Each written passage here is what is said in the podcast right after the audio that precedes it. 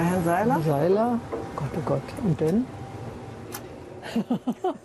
Silke Orfal und Ilona Seber vor dem Haus, in dem sie in Berlin gemeinsam gelebt haben. Als sie hier in jungen Jahren wohnen, ist ihr Leben alles andere als Privatsache. Vom Treppenhaus gegenüber beobachten die Spitzel der Stasi, des DDR-Geheimdienstes, sie durchs Küchenfenster. Früher hatte man von hier noch ungehinderte Sicht. Haben Sie denn gesehen, wie die Stasi-Leute hier gestanden haben? Nee. Das hatte ich erst, also ich zumindest erst gelesen. Ja, da wären wir im Leben nicht drauf ja, gekommen. glaube ich auch, nee. ja, dass die hier standen und so. Nee. Da standen sie auch immer direkt an. Sie wissen es aus ihrer Stasi-Akte. Ein paar hundert Blatt Papier.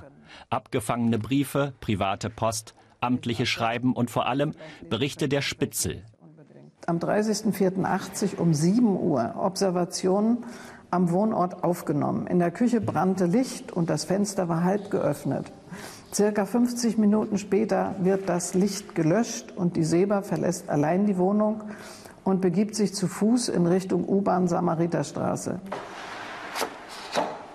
Jemand hat in mein Leben geguckt und ich hatte keine Ahnung davon und äh, hat auch mich als, als Person beschrieben aus seiner Sicht, äh, die nicht besonders freundlich war. So, es ist da, aber ich lebe damit. So, und ich habe so die Erfahrung gemacht, äh, dass man immer gut äh, durchs Leben kommt oder besser fährt, wenn man mit einer, mit einer Gegebenheit lebt. Warum wurden die beiden als junge Frauen überwacht? Sie kamen aus der Provinz, finden hier in der Hauptstadt eine gut bezahlte Arbeit als Schreibkräfte beim Neuen Deutschland, dem Zentralorgan der Staatspartei SED, ausgerechnet. Aber sie wollen raus aus der DDR. Ab 1976 stellen Silke Orfal und Ilona Seber immer neue Ausreiseanträge mit immer derselben Begründung. Ich zweifle an der Glaubwürdigkeit dieses Staates, da ich es am eigenen Leib zu verspüren bekommen habe, wie wenig die Menschenrechte in der DDR geachtet werden. Der Nachwendegeneration müssen die beiden erklären, warum sie Kopf und Kragen riskiert haben, um die DDR zu verlassen.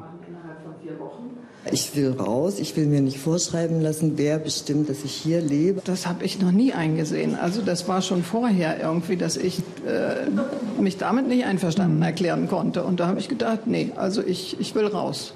Ich will die Freiheit. Beinahe wären sie dafür im Gefängnis gelandet.